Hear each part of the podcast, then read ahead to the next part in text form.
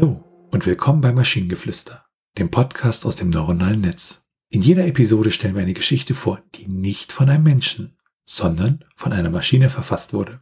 Und damit kommen wir zu unserer heutigen Geschichte. Über ein schreckliches Geheimnis, das in einem alten Baum versteckt ist, entdeckt wird und die Welt der Mitternacht plötzlich in großer Gefahr schwebt. Es war einmal ein kleiner Junge namens John, der in einem kleinen Dorf in der Nähe des großen Waldes lebte. Jeden Tag nach der Schule ging er in den Wald, um die verschiedenen Tiere und Pflanzen zu beobachten, aber eines Tages fühlte er sich zu einem alten Baum besonders hingezogen. Es schien, als würde dieser Baum ihn anrufen, als wolle er etwas mitteilen. Als er näher ging, sah er, dass der Baum älter und größer als alle anderen Bäume im Wald war und dass sein Stamm mit alten Runen bedeckt war, die er nicht verstehen konnte.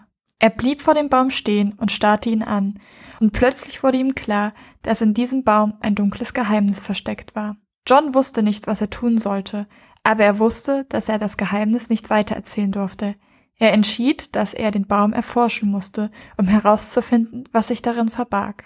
Er begann die alten Runen zu studieren und herauszufinden, was sie bedeuteten, und bald verstand er, dass sie ein Portal öffnen würden, das die Welt der Mitternacht betreten würde. John wusste, dass er diese Tür nicht öffnen durfte, aber er hatte keine Wahl. Er hatte nicht nur ein Geheimnis entdeckt, sondern auch die Gefahr, die damit verbunden war. Er öffnete das Portal, und als er eintrat, war er von der Schönheit und dem Licht der Welt überwältigt. Er erkannte, dass die Bewohner dieser Welt in großer Gefahr schwebten und dass er etwas dagegen unternehmen musste. John machte sich auf den Weg, sie zu retten.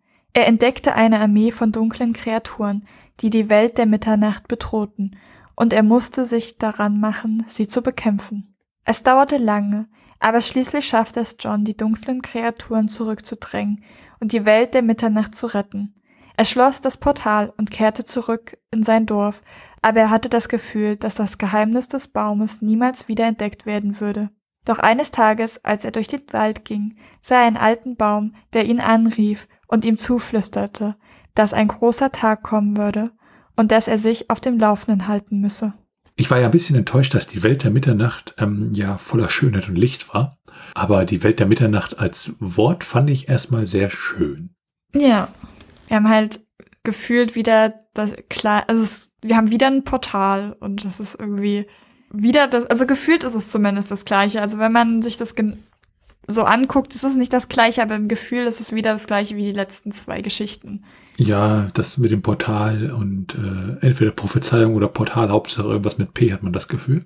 Ähm, man muss ja dazu sagen, wir haben ja die Prompts für die Episoden entsprechend dann auch vorbereitet und äh, wissen praktisch dann, wenn die Prompts ja rauskommen, an der Stelle noch nicht genau, was für eine Geschichte rauskommt. Und dann kann es natürlich passieren, dass wir drei Geschichten mit Portalen und dunklen Kreaturen plötzlich haben.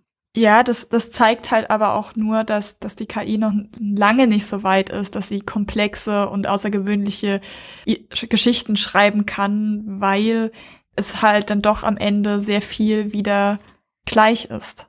Ich denke, da müssen wir vielleicht auch mal gucken, dass wir halt ja Prompts bauen, die dann sehr, sehr, ich sag mal, feingliedrig sind, die sehr viele Details vielleicht mit schon im Prompt haben, damit dann vielleicht die Geschichte äh, da besser aufregender, wie auch immer wird. Aber ich denke, das ist ja auch für uns beide halt ein Prozess, dass wir halt gucken, äh, das ist halt was, was in Zukunft kommen wird als, als, als Werkzeug und dass wir halt gucken, ja, wie geht man damit um, was für Sachen kommen da raus und ich glaube, wir haben da auch schon einige Sachen halt so im Laufe der Zeit entdeckt, wo man so, ja, gewisse Muster entdeckt und so merkt, für bestimmte Tätigkeiten ist es eher gut und andere Sachen äh, sollte man sich damit wahrscheinlich eher klemmen. Ja, und wenn ihr Ideen oder Stichwörter habt für eine Geschichte aus der Maschine, zum Beispiel über das Suppenkoma, dann schreibt uns eure Ideen per E-Mail an info@t1h.net oder über das Kontaktformular auf der Webseite. Bis zur nächsten Episode von Maschinengeflüster. Bye bye. Tschüssi.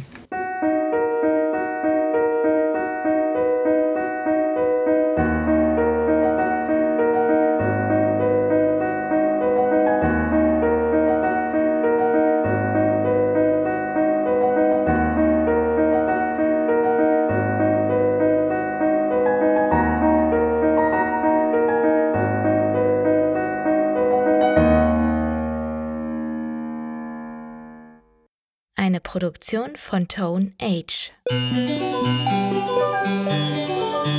T1h.net